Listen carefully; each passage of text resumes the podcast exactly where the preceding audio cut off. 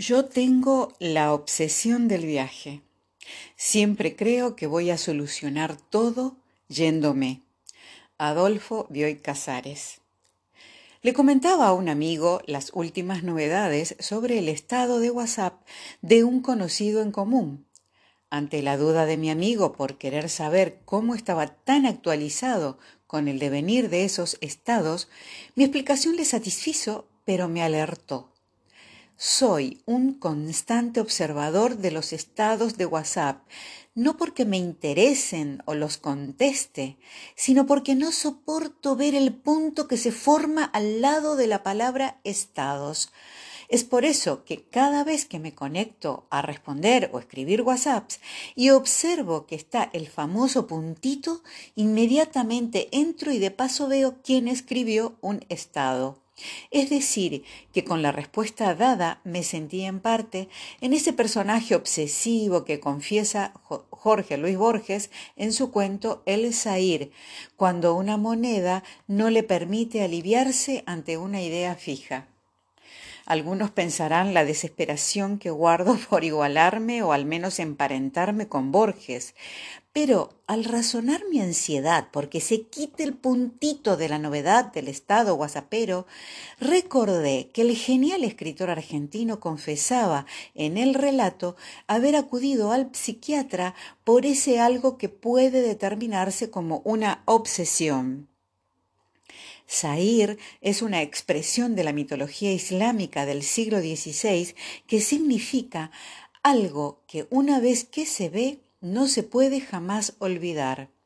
En el caso del cuento se trata de una moneda, pero cuadra un pensamiento, una conducta, un reflejo que ocupe nuestra vida a manera de obsesión, que encierra un poder terrible que genera que el que lo ve no lo olvide. A fuerza de tanto pensarlo, tal vez lo desgaste, indica el narrador de Borges, un Borges ficticio o literario situado en su ficción.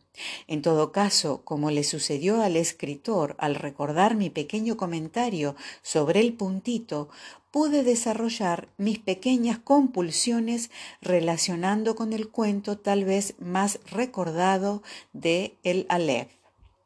La locura de la duda fue establecida por Freud para definir la neurosis obsesiva definido así por la presencia de las obsesiones en la vida, inquietudes como actos irracionales, tanto como desagradables.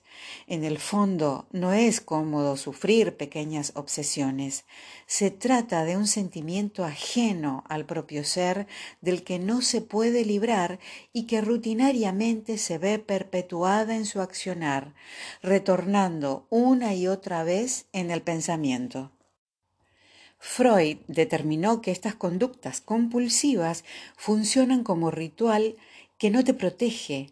Lo obsesivo se convierte en una religión interna o privada que tristemente convierte al portador en un esclavo de lo que al principio se interpretó como protección a uno mismo. Freud también tiene una palabra para este derrotero, neurosis de defensa. No puedo evitar regresar a la moneda como símbolo que obsesionó a Borges. Parece difícil, una vez reconocida la compulsión, olvidar que uno mismo se puede convertir en el otro con quien combate por sostener, prolongar, alimentar y justificar las obsesiones. Las obsesiones son ideas que aparecen de manera recurrente en nuestra mente y que a pesar de creer que forman parte del ritual de la búsqueda de la perfección, tantas veces solo simboliza un grado elevado de malestar o ansiedad. Peor son las compulsiones que tratan de neutralizar mental o conductualmente ese grado de malestar tantas veces fracasando porque se convierten en manías. Comerse las uñas, sonarse los dedos, separar o comer primero las patatas y luego la carne, leer el diario comenzando por la revista o por la última página, llevar sí o sí un vaso de agua a la cama, pero nunca beberla, Comenzar el día repitiendo rituales. El zumo, mientras se pone el pan en la tostadora y luego la leche al fuego, son parte de nuestro día a día. Estos actos, que no se consideran nocivos, se complementan con otros, como lavarse las manos varias veces, colgar de una manera determinada la ropa, tomar un café mientras se espera ansioso que otra persona deje de leer el sport, acomodar un objeto adorno que no se usa pero debe estar siempre orientado de la misma manera, nos pueden dar seguridad y si se quiere, Freud mediante, nos producen bienestar.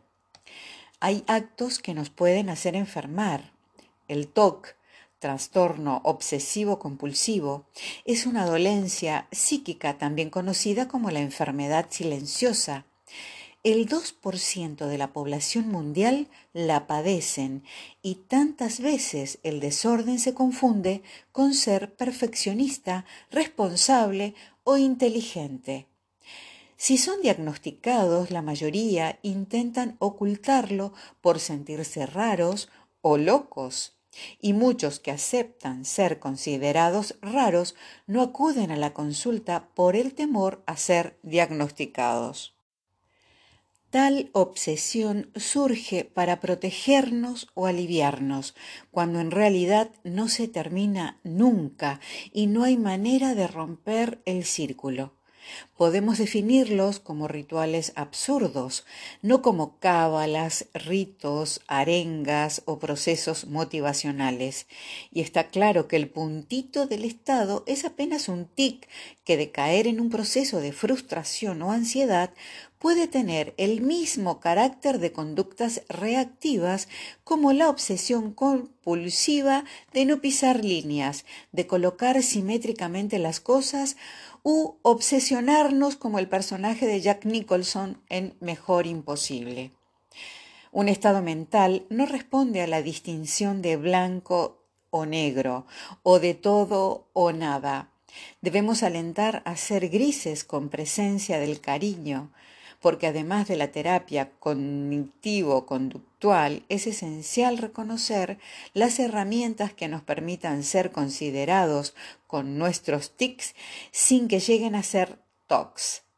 Pensemos que el maestro Borges fue supremo en la redacción de sus ficciones, que si me apuran, no fueron más que la representación y recorrido de contradicciones y cambios de criterio que lo inmortalizaron a un extremo que más que literatura o filosofía, lo suyo pueda ser considerado un testamento de sus obsesiones.